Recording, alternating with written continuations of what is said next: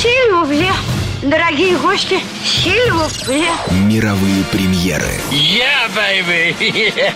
Блокбастеры Голливуда. О, черт вас здесь подрать, здравствуйте! Все тайны и секреты кинозвезд. Его дел – это нажа.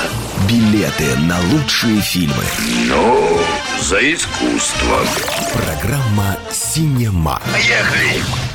Ну что же, начинаем программу «Синема». Владимир Веселов, Олег Пеков. Всем привет, привет. Да, всем привет.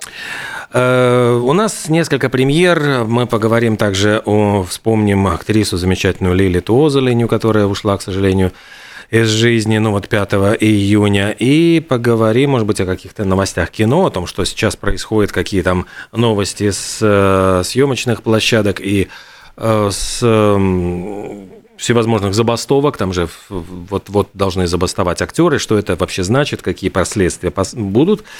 Ну что, начнем с премьер. Да, конечно, как обычно.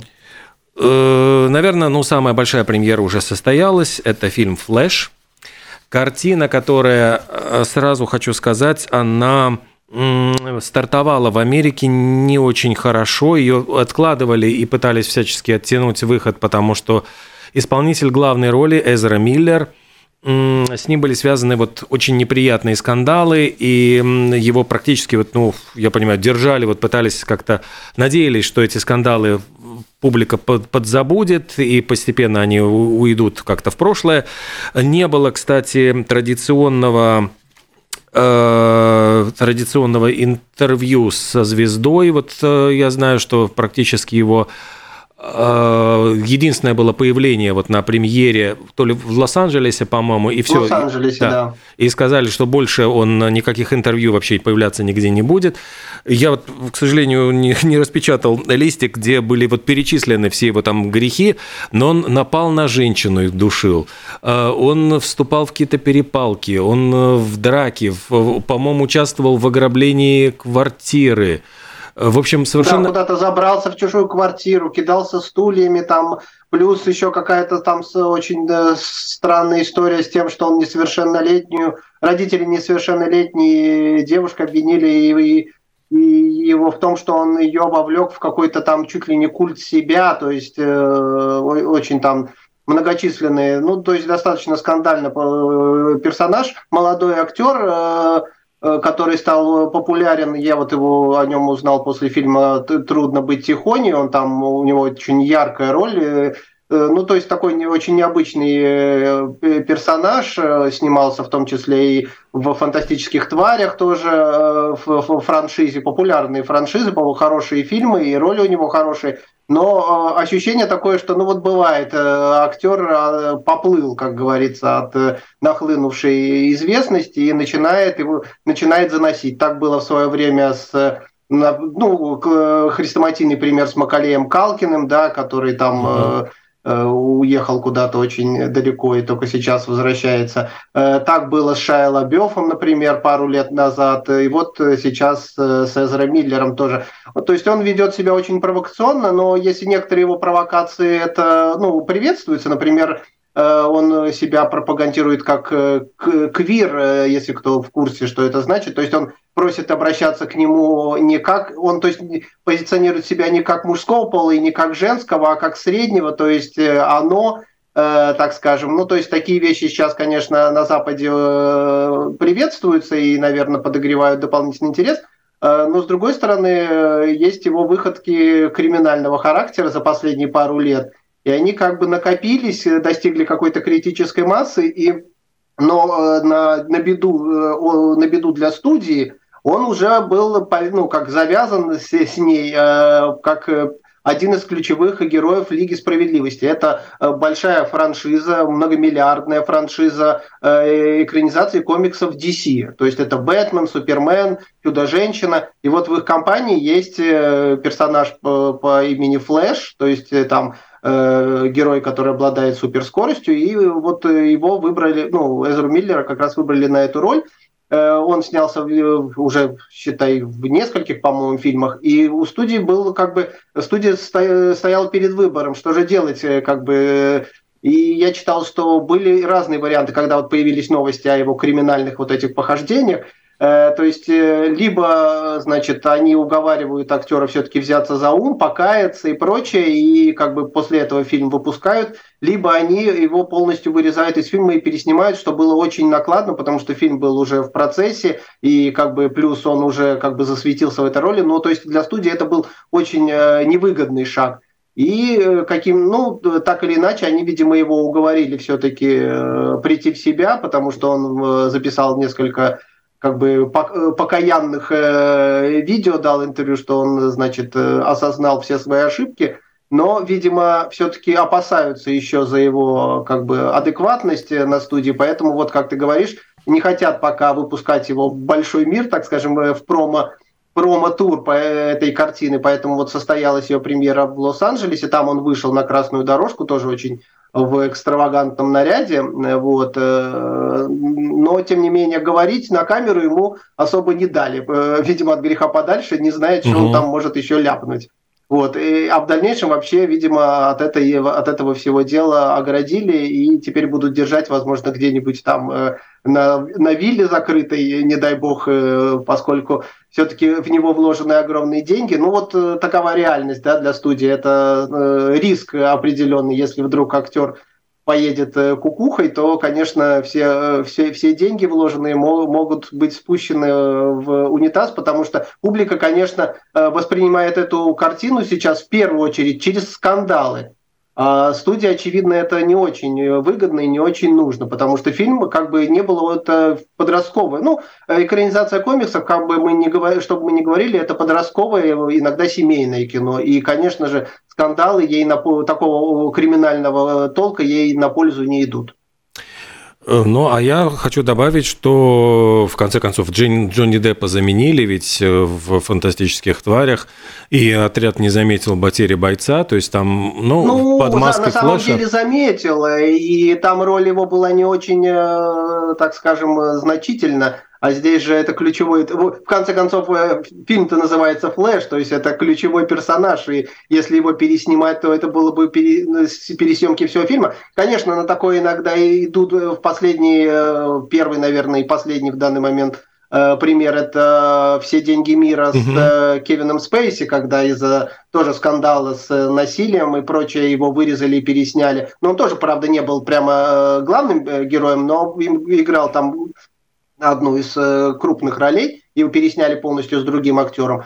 Но очевидно, что в таком проекте, как «Флэш», это все-таки очень будет, было бы накладно. Там же и спецэффекты, и прочее, прочее. Все это бы стоило, обошлось бы в копеечку. Поэтому, э, поэтому как-то вот криминальную часть этого всего постарались замять. Что вот э, интересно, наверное, там как бы, ну, э, как это сказать, правосудие, оно, конечно, для всех одинаковое, но для голливудских актеров некоторых чуть менее строго, потому что ни за одно из этих правонарушений, которые как бы есть, которые все признают, Эзра Миллер не понес каких-то вот таких наказаний. То есть он не сел в тюрьму, он не даже, даже на пару суток, даже не условно ничего. То есть э, где-то откупился, видимо, штрафами, где-то там, может, еще как-то пожурили, но, в принципе, никаких э, таких для него серьезных последствий это не вызвало. Но видишь, э, как раз-таки нового Флэша сравнивают с фильмом «Назад в будущее», а в этом хите, если ты помнишь, Эрика Штольца как раз-таки поменяли на Майкла Джей Фокса. И я просто клоню к тому, что, может быть, просто если Флэш будет продолжать э, быть персонажем этой мультивселенной, тут тоже вопрос, э, нужно ли брать нестабильного актера, который может запороть и следующую постановку, или от греха подальше его тихонечко заменить э, похожим просто, ну, как бы внешне актером ну, и как-то... Сейчас это решается, потому что вот тот же Флэш, это как бы, да, э, тут есть выходы для студии, потому что вот этот э, тот же Флэш, он начинает играть на поле этих альтернативных, ну, мы говорили в прошлой uh-huh. еще передаче, альтернативных вселенных. То есть это то, что, с чем сейчас активно Э, играются все экранизации комиксов, и Марвел э, тоже, вот Человек-паук, там было три Человека-паука из разных вселенных, как мы помним, э, ну, наверное, помнят фанаты кинокомиксов. И сейчас этим пользуются тоже, этот прием взяли на вооружение DC. У них тоже будут несколько вселенных, благодаря, благодаря чему мы увидим на экране, вот те, кто пойдут на этот фильм, Флэш, да, они увидят нескольких исполнителей роли Бэтмена, в том числе Бена Аффлека и Майкла Китона из 80 Бэтмена 80-х, так скажем, да, э, например. И, наверное, в случае, если уж э, с Миллер будет совсем все очень плохо, э, сценаристы, которые к тому моменту выйдут из забастовки, возможно, они на, напишут как-нибудь что-нибудь такое, что появится флэш из альтернативной вселенной, которого может, может играть совсем другой актер. Вот, ну, потому что, ну, да, сейчас это вполне э, можно как-то найти оправдание. Э, среди персонажей, например, того же Флэша будет э, э, супер девушка, да, то есть это тоже еще один из супергероев DC. Ее играет латиноамериканская актриса, как говорят, впервые как бы именно эта роль отдана латиноамериканским а, актерам, поэтому, ну, чем черт не шутит, если Эзра Миллер все-таки не возьмется за ум, и он может потерять эту роль, которая, очевидно, дает ему некоторые, полномо... некоторые возможности. Вот, и если он э, будет недостаточно умен, то может случиться всякое.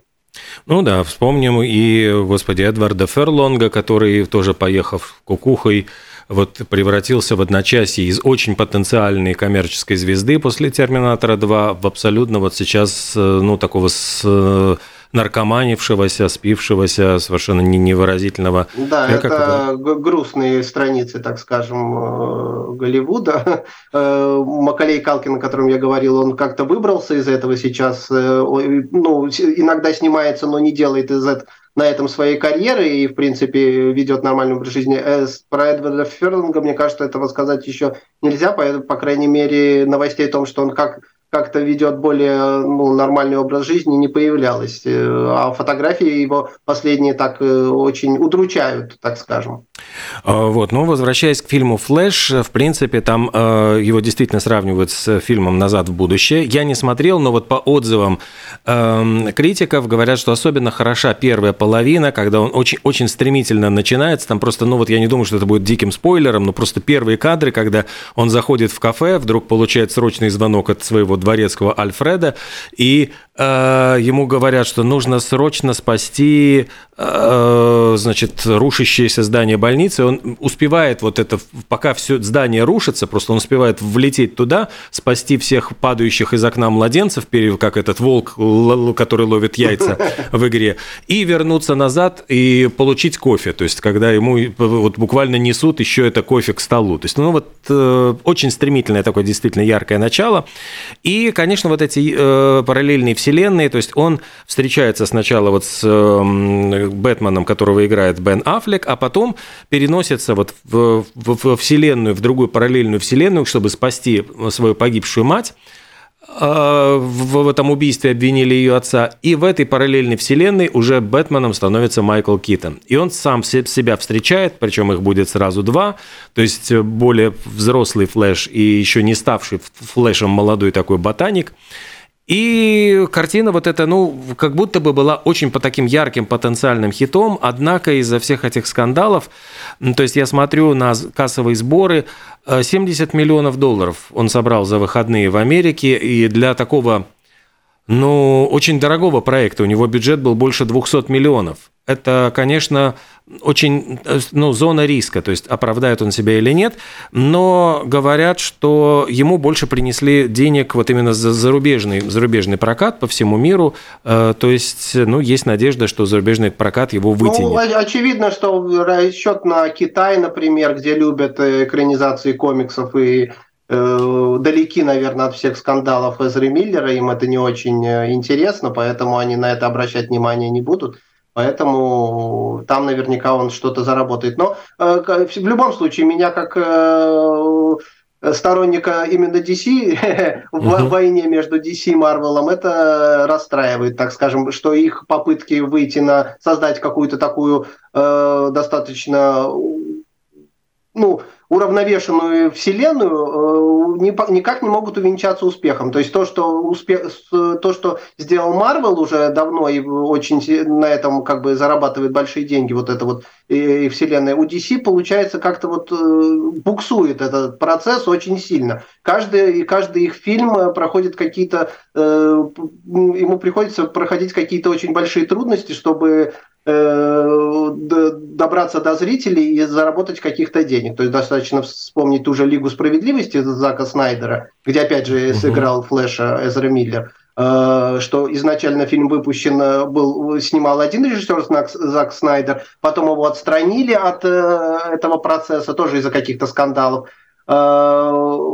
Снял другой режиссер, получившийся результат фанатов вообще абсолютно не устроил, был очень Э, каким-то скучным и ну, не порадовал абсолютно. В результате фанаты добились от студии, чтобы знак Зака Снайдера вернули, и тот снял свою версию, добавив еще там час или два э, к этому фильму, которая уже больше понравилась э, и критикам, и зрителям, но тем не менее все это какие-то такие все время сложности, так скажем, то есть не получается у них вот взять и красиво снимать, все время какая-то вот что-то мешает.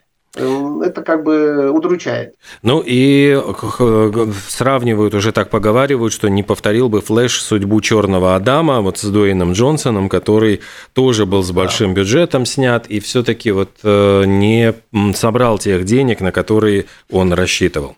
Но, кстати, и элементарно, вот фильм, который у нас выходит тоже на экраны, это же пиксаровский фильм, то есть всегда Пиксар там прямо вообще, ну, да, гремел. Это еще одна мега-премьера этой недели, надо сказать, которая выходит, и э, тоже для семейной аудитории. И вот тут-то все должны мамы, папы навострить уши, э, чтобы услышать, потому что это Дисней и Пиксар, это как бы то, что все любят, и то, что нужно сходить с детьми.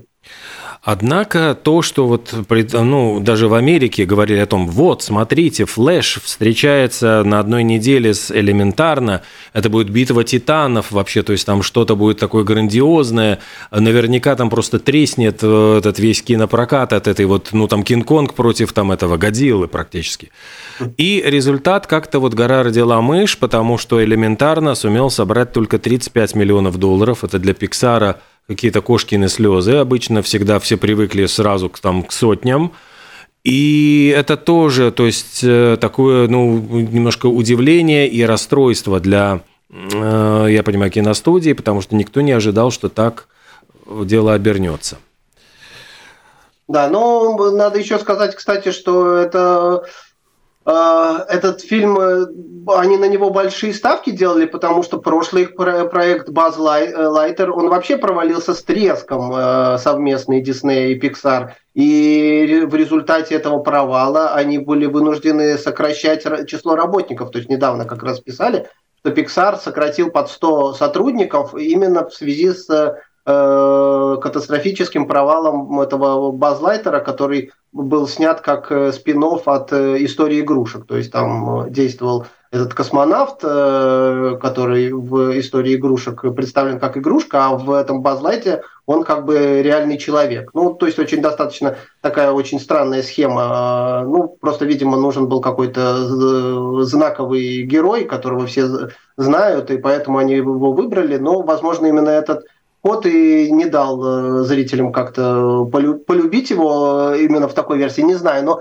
э, провал был очень крупным, и вот студия надеялась с помощью элементарно этого залезать в свои раны. Угу. Но вот если ты говоришь, я не читал про провал, я читал положительные отзывы, наоборот, про элементарно, и о том, что он интересный, о том, что детям понравится, и о том, что он яркий, и проработанные персонажи. То есть в принципе, читал только хвалебные отзывы, поэтому как бы такое э, информация о маленьких э, сборах, она как бы удивляет.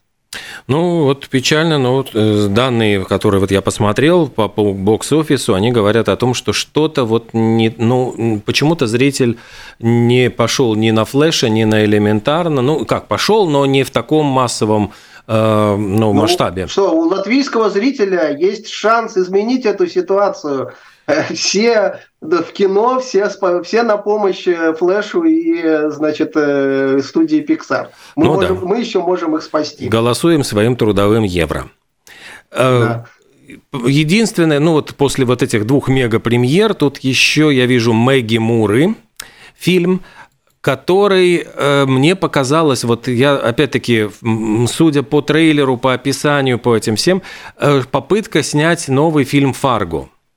Это ты не, не, не слышал, о чем эта картина, нет? Нет. Это такая черная комедия, где Джон Хэм, вот из э, «Безумцев», он стал популярен очень после этого сериала «Безумцы», «Мэдмен», э, Джон Хэм играет полицейского, ну, начальника, в общем, полиции маленького городка, какой-то, в общем, захолустье американское, где внезапно, ну, вообще ничего не происходило, но внезапно происходит убийство двух женщин, которых зовут Мэгги Мур. Одну зовут Мэгги Мур и находит второй труп с Мэгги Мур. И он, э, ну вот, пытается понять, что это такое, почему убили двух женщин. А ситуация, вы просто нанимает какого-то придурковатого киллера муж, чтобы избавиться от своей жены Мэгги Мур, а тот перепутал и убивает сначала другую Мэгги Мур, которая тоже проживает, ну, ее полную однофамилицу. В общем, ну, понятно, черная комедия, поскольку здесь убивают несчастных, в общем-то, ни в чем не повинных женщин. Но при этом это все ну, попытка вот преподнести как, э, ну, в фильме «Фарго», вот «Братьев Коэн» такой вот э, детективный юмор, когда разбирается в этом э, шериф неторопливо, пытается вывести на чистую воду, и там показаны вот эти приключения этого бедолаги-киллера, который, значит, абсолютно тупой, как пробка непроходимая, и вот э, и сам в шоке от того, что он перепутал женщин и там попал в такую ситуацию. Ну, вот там играет еще Тина Фей, в общем-то, популярная очень, она же и как сценаристка, и как актриса такая, я понимаю. Но вот что-то я понимаю, что фильм ну, не стал каким-то таким событием, как «Фарго», например, э, ну, прогремел.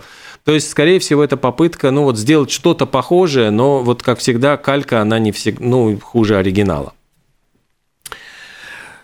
Вот, собственно, все, все новинки что у нас были. Да, ну уже неплохо. Ну еще раз надо повторить, что спешим, торопимся, спасаем голливудские студии от провалов.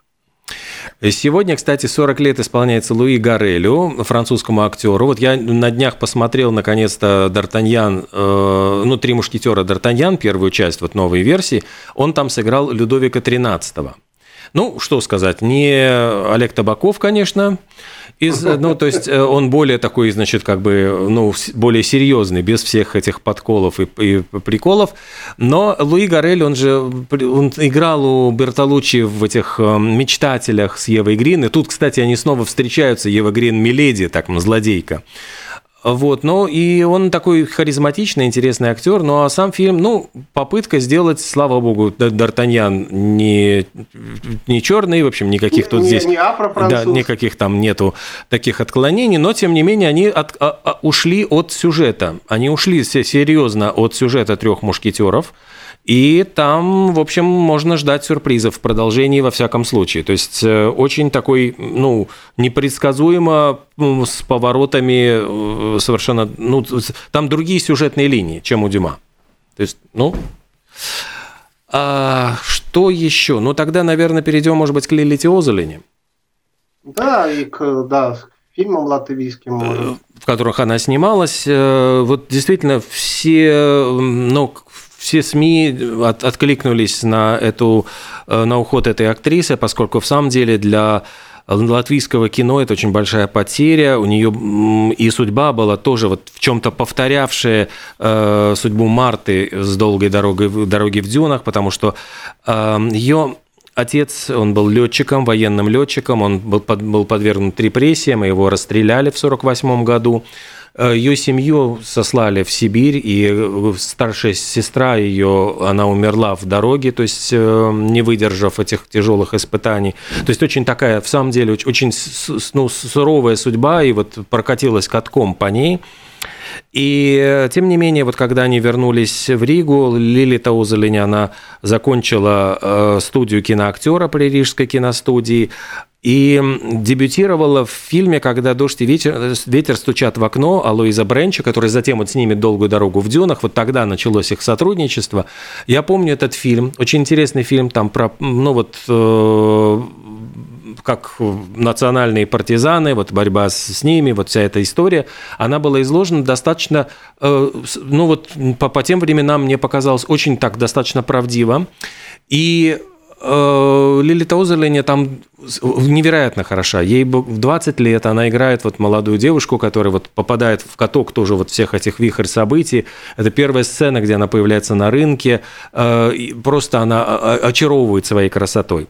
Потом ее красоту эксплуатировали в картинах э, в клешнях черного рака. Она там играла главную героиню, но в основном девушку, которая домогается, значит, местный немецкий барон, у которого служит э, ее возлюбленный, и вот как они дурачат этого барона. Э, она сыграла в фильме «Шах королеве бриллиантов». Интересно, что в этой картине ее озвучивала Светлана Светличная. А опять-таки, по-моему, это Лейза Бренча был фильм. Э, вот он ее, он ее ну, постоянно находил для нее роли в своих картинах. И затем вот уже последовал вот этот прорывный фильм, хотя она считалась уже очень популярной актрисой, вот эти, эти картины ей принесли известность, но, конечно, то, что началось после выхода на экраны «Долгие дороги в дюнах», это было ну, совершенно феноменальным. Там женщины стриглись под Марту, она получала мешками письма со всей буквально страны, огромной страны, не только Латвии, всего Советского Союза. И э, интересна сама вообще судьба этой, этой, этой постановки, ведь потому что в ней действительно были показаны показаны очень впервые в Советском Союзе были показаны и э, депортации местного населения. То есть там очень было много того, что раньше вообще не было принято э, об этом говорить. И цензура это пропустила только благодаря тому, что сценарий был э, фильма написан Олегом Рудневым, который был руководителем партийной организации Юрмалы. И, в принципе, у него были очень э, большие связи в Москве, э, именно по партийной линии.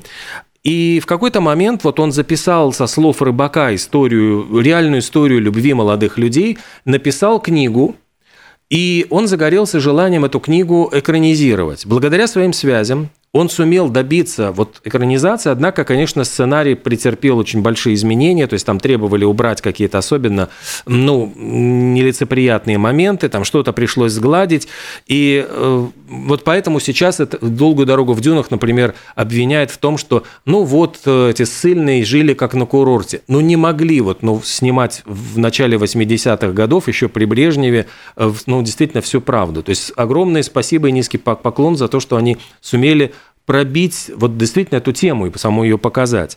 И то, как, ну вот все, все, все происходило, то есть там сейчас очень много претензий к этому фильму, хотя по тем временам он действительно был очень, э, ну, казался шокирующе правдивым.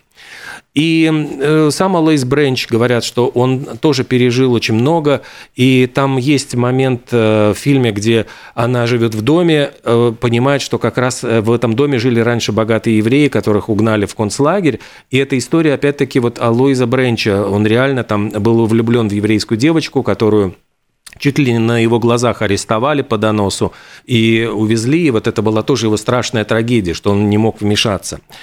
Э, огромная вот была, конечно, история с тем, что эта роль, которую вот Лилита Озелини прожила своим сердцем, и я говорю, что ее и отец был репрессирован, и она пережила, роль писалась ведь под Вию Артмана – но дело в том, что э, книга была написана в начале 70-х, и 10 лет это вот шло шло к экрану.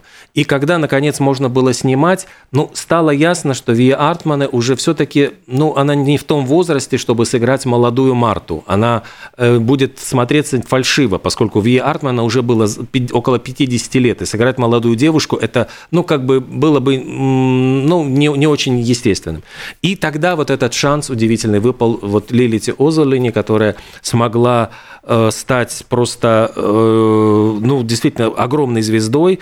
Музыка Рэймонда Паулса. Говорят, что, правда, Алоис Бренч, когда узнал, что он переложил эту же песню для Аллы Пугачевой, я вам спою на бис, очень был обижен, что это не эксклюзивная мелодия, и что вот она так как бы использовалась несколько раз. И, ну, вот говорят, что он э, больше, больше с маэстро не сотрудничал в кино. И колыбельная зато «Сверчок», вот написанная Раймондом Паулсом на стихи Аспазии, э, тоже вот э, совершенно потрясающе была, ну, озвучена Валентина Талызина, опять-таки, которая озвучивала Марту в этом фильме, э, тоже это сделала. Она же озвучивала Надю в «Иронии да, судьбы». Да, да, «Иронии судьбы». То есть вот такая ее судьба тоже. Вот Барбара Брыльская, и, ну, опять-таки, они чем-то тоже похожи, мне кажется. С, да. да. Лили Теозелани. Ну и съемки, конечно, вот говорили о том, что собирались снимать даже продолжение, но в это время начались процессы распада страны, потом скончались актеры, которые снимались, не стало Луиза Бренча, и, в общем, ну как бы это вот не осуществилось, хотя такие были возможности. Но после этого вот Лилита Озелени, она снималась в «Двойном капкане», она снималась с Виталием Соломиным фильмом, в фильме «Он, она и дети». Был такой э, совместный российско-латвийский проект «Красная капелла», э, сериал, где тоже она играла. Но, конечно, все эти роли, наверное, ну вот все-таки уже не сопоставимы по этому масштабу, по драматизму, по э, любви зрителей с тем, что происходило. Но в последний раз вот она появилась в фильме «Цой», там небольшой роли, и тоже вот, ну, наверное, это было одно из последних появлений ее на экране. Вот, к сожалению, она ушла вот 5 июня и... Да, и попрощались как раз, прощание было вчера, по-моему, да, если не ошибаюсь, в театре. Да, то есть, э, ну и хочется, да, сказать, что фильм действительно любим. Э, то есть это тот случай, когда фильм э, любим всеми зрителями, и в том числе и у нас здесь, даже несмотря на то, что появилась, конечно, на волне вот всей этой, как мы знаем, охоты на ведьм отдельные звучали голоса о том, что это вот кино надо запретить, но, к счастью, здравый смысл победил, что в последнее время бывает не так часто – и как бы на его защиту встали, в общем-то, простые зрители с а, всех национальностей, будем mm-hmm. говорить так, потому что действительно кино, но оно не, оно не политизированное абсолютно, мне так кажется. То есть в, ней, в нем нету какого-то прославления. Вообще в нем, э, несмотря на то, что там показаны как бы политические, ну, политические, можно сказать, процессы, оно абсолютно не политизировано и не э, поддерживает, ну, как бы ни одну сторону. Там нету такого какого-то ярого э, советского, какого-то просоветского посыла и, и прочее. И, наверное, в этом и есть секрет э, какой-то вот этой искренности истории. Э, ну, не, наверное, в том числе это удивило советских зрителей в свое mm-hmm. время, и, а сейчас, э, соответственно, не дает как бы сказать, что а, это кино как бы советское, его стоит забыть, оно уже пережило свое там время, и ну, не стоит на него обращать внимание. В принципе, вот такие фильмы, ну, в свое время просто читал, что тоже примерно такая же история была с э, «Четыре танкиста и собака в Польше». Это его тоже пытались э, отдельно, значит, э, граждане запретить, призывали, по крайней мере. Но там тоже общественность встала на защиту, сказав, что, ну, это часть истории, и там нету какого-то именно такого э, политического контекста ярого, яркого, по крайней мере. В результате фильм этот отстояли для показа э, широкого. Вот. Э, ну, у нас тоже, ну, хотя я не знаю, насколько ча... у нас этот фильм не очень часто показывают, но тем не менее, по крайней мере, в черный список он не занесен. Ну и хорошо. Но в, с другой стороны, вот, ну, у меня просто все, наверное, я, если есть минутка там еще рассказать что-то про новости. Э, да, можно, например, я хотел сказать, что 36 э, лет, ну вот просто, я не знаю, может иногда можно вспоминать классику голливудского кино, и э, сейчас можно это сделать, потому что 36 лет с дня выхода на экраны фантастического боевика «Хищник». Вот, это как бы один из лучших такой 80-х, 90-х фантастический фи- боевик э, с Арнольдом, молодым Арнольдом Шварценеггером в лучшей, в лучшей своей форме. То есть многие его смотрели, тем, кому за сейчас, э, многие его любят. И э, абсолютно, ну, то есть недавно, можно сказать, я узнал некоторые любопытные факты э, об этом фильме, в том числе то, например, может, многие не знали, что изначально «Хищник» должен был выглядеть по-другому, у него другой был костюм, достаточно нелепый сейчас фотографии можно увидеть, и, и играть его должен был никто иной, как Жан-Клод Ван Дам. То есть его облачили в этот костюм э, нелепый, и он там должен бегать был, и, видимо, там еще ногами драться, возможно. Но Жан-Клод Ван Дам э, хоть и начинал тогда только карьеру, но быстро понял, поняв, что его лица никто не увидит, и славу он никакой не заработает на этом фильме, начал активно сопротивляться, начал, э, в общем, поставать, и в результате его выгнали со съемок, а выгнав, решили поменять весь дизайн хищника. И, наверное, значит, возможно, за тот облик, который сейчас э, у хищника классический, мы должны быть благодарны в том числе и Жан-Клоду Ван Даму, который э, отказался в тот момент э, от съемок. Вот, я об этом не знал, да, вот не знаю сколько, до последнего времени. Это очень любопытные такие страницы истории. Вот, еще любопытно то, что два актера из этого, из актерского состава э, стали впоследствии политиками стали губернаторами. Да, Это, Джесси Вентура. Говоря, да, Шварценеггер, э, культурист, и второй культурист, которого Шварценеггер на съемки пригласил, э, Джесси Вентура, такой тоже фактурный очень товарищ, который, э, и кто помнит э, этот фильм, носил на себе этот огромный пулемет, э, этот станковый, который обычно на вертолетах устанавливают, а там его на человека навешали, что, в принципе, в реальности, наверное, маловероятно. Вот, но фильм, для, ради фильма, ради красивого кадра, э, смысл, ну, как бы здравым смыслом пожертвовали. Э, вот. И, значит, это он тоже в, ушел в поле, он был рестлером, потом чуть-чуть поактерствовал, он снимался с Шварценеггером еще и в «Бегущем человеке». Э, вот, э, и потом тоже ушел в политику и стал... Он не тоже, он, не он, он как раз раньше ушел Шварценеггера, и, по-моему, вот Шварценеггер вдохновлялся его примером, потому что Шварценеггер уже там чуть ли не ближе к нулевым, а он э, еще вот, по-моему, в 90-е годы э, именно стал, победил и стал губернатором. Я не помню тоже какого да. штата. Южного. Миссисипи там или что-то такого. Ну вот э, как бы можно сказать, что два политика, два губернатора тоже снялись в «Хищнике». Вот такой интересный факт. Как бы, если будет возможность, я буду вспоминать иногда тоже старые фильмы. Это mm-hmm. занятное иногда зрелище, когда перечитываешь какие-то интересные факты. Вот и еще с э, грустью прочитал вчера появившуюся новость, что Дисней, ой, да, Дисней опубликовал обновленные даты релизов своих и из этого стало известно, что выпуск «Аватара 3» откладывается на год. Э, то есть, э, что тут они, они пишут, что с э, декабря 2024 года на декабрь 2025. То есть нам придется, всем, кто вот посмотрел сейчас второй, третий, придется ждать еще достаточно долго. А, плюс появилась новости о четвертом и о пятом. Э, четвертый, значит, теперь появится в кинотеатрах в декабре 29 года. О, боже мой, как далеко. А пятый 31 -го. Ну вот, значит, надо дожить. Тут уж никак не это самое ничего не сделать, надо терпеть и ждать и верить. Э, ну, потому что говорили, что второй и третий снимали параллельно, поэтому, в принципе, все ждали, что они выйдут с разницей всего в год, а оказалось, что вот придется ждать еще еще год почему-то, ну, возможно, это как-то объясняется какими-то сложными эффектами. Э, Камерон обязательно чем-нибудь постарается удивить мы в него верим. Я хотел сказать, вот. что вот просто э, сейчас эта забастовка грядущая актеров, она очень может сильно ударить не только по фильмам, которые уже сняты, ну, вернее, снимаются, но и по тем, которые уже сняты. Казалось бы, при чем тут ну, актеры? А нет, дело в том, что каждый фильм сопровождается, естественно, очень большой э, глобальной кампанией. Это должны актеры ездить по всевозможным СМИ, давать интервью, э, приходить на премьеры, на красные дорожки, путешествовать по миру.